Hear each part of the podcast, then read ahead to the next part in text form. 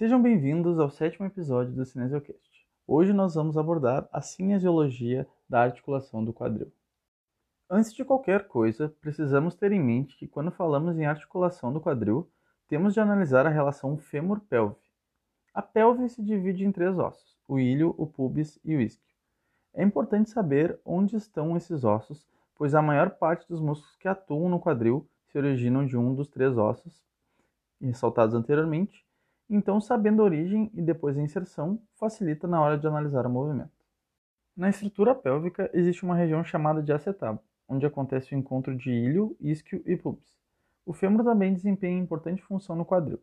Junto à pelve irá compor essa articulação. A cabeça do fêmur se encaixa ao acetábulo, e entre o fêmur e o acetábulo existe uma camada de cartilagem que possibilita o movimento da articulação com pouco atrito quando esta está saudável. Gostaria agora de falar dos ligamentos que agem na articulação do quadril. Notem que os seus nomes determinam quais estruturas estão sendo conectadas.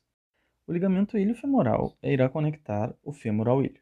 Percebam que ele é um ligamento mais anterior, portanto, será alongado quando o quadril executar os movimentos de extensão e rotação externa. E age também limitando o excesso desses movimentos. O ligamento pubo-femoral liga o pubis ao fêmur também o ligamento anterior, entretanto mais medial que o ilho femoral.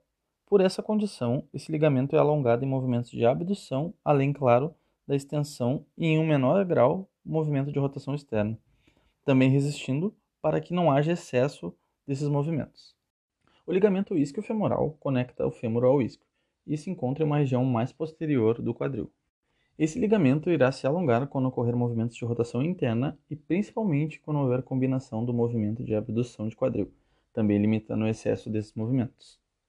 Algumas fibras mais profundas do isquio femoral são alongadas nos extremos de flexão do quadril. Seguindo adiante no conteúdo, quero abordar os movimentos que o quadril realiza, além dos principais músculos responsáveis por esses movimentos. O quadril é uma articulação bastante móvel, sendo assim, necessita de vários músculos que o auxiliam na realização desses movimentos. Entre os movimentos do quadril, nós temos a extensão, a flexão e a hiperextensão. Lembrando que flexão é o movimento para a região anterior do corpo. A extensão é o retorno e a continuação da extensão nós chamamos de hiperextensão. Os movimentos de abdução, que pode chegar a 40 graus de amplitude, e o movimento de adução, que pode chegar a 25 graus de amplitude, também ocorrem no quadril. A abdução é o afastamento da linha média do corpo e a adução a aproximação da linha média do corpo. O quadril também é capaz de realizar o movimento de rotação externa em até 45 graus de amplitude, onde o quadril gira para fora, e rotação interna até 35 graus de amplitude, onde o quadril gira para dentro. Dando seguimento, vamos começar a falar sobre os músculos que atuam no quadril. O ilíaco e o pessoas são dois músculos anteriores que possuem diferentes origens, mas se inserem no mesmo local. O ilíaco tem sua origem no ilho, enquanto o pessoas terá sua origem nas vértebras lombares e se inserem no trocânter menor do fêmur. É importante atentar ao fato de serem músculos anteriores e isso será determinante na hora da análise do movimento. Ilíaco e pessoas, ao aproximarem origem de inserção, irão realizar flexão de quadril. Ainda na porção anterior do quadril, nós temos o reto femoral, que nós vimos anteriormente, onde junto das outras três porções do quadríceps realizava a extensão do joelho. O reto femoral, além de ser biarticular, é um músculo anterior, que tem sua origem na espinha ilíaca antero-inferior. Portanto, ao aproximar a origem de inserção no movimento junto ao quadril, irá realizar a flexão do quadril. O pequetíneo é um músculo anterior também, um pouco mais medial, tendo em vista sua origem no pubis, portanto, além de fazer movimentos de flexão, irá auxiliar na adução também. A seguir, vemos três músculos chamados adutores, que são adutor curto, adutor longo e adutor magno. São músculos mais mediais que se originam no pubis e, portanto, têm essa origem mais medial que os outros músculos citados até então. E, por óbvio, serão responsáveis pela adução do quadril. É importante ressaltar também que os adutores podem agir como extensores ou flexores de quadril, porém em condições bastante específicas. Quando o quadril se encontra em uma flexão acima de 40 a 70 graus, ocorre uma alteração biomecânica que gera um braço de alavanca, permitindo com que os adutores do quadril consigam puxar o fêmur para trás, agindo como extensores. No entanto, quando o quadril se aproxima da extensão, eles também conseguem um braço de alavanca, que nesse caso irá auxiliar na flexão.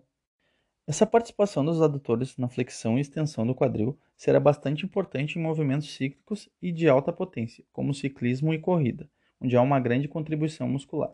Voltando aos músculos, numa região ainda medial, temos o grácil, que se origina no pubis, que ao aproximar a origem de inserção, também irá realizar o movimento de adução. Na parte posterior do quadril, nós temos o glúteo máximo, que tem sua origem no sacro posterior e ilho, por se tratar de um músculo posterior, ao aproximar a origem de inserção, irá realizar extensão e hiperextensão.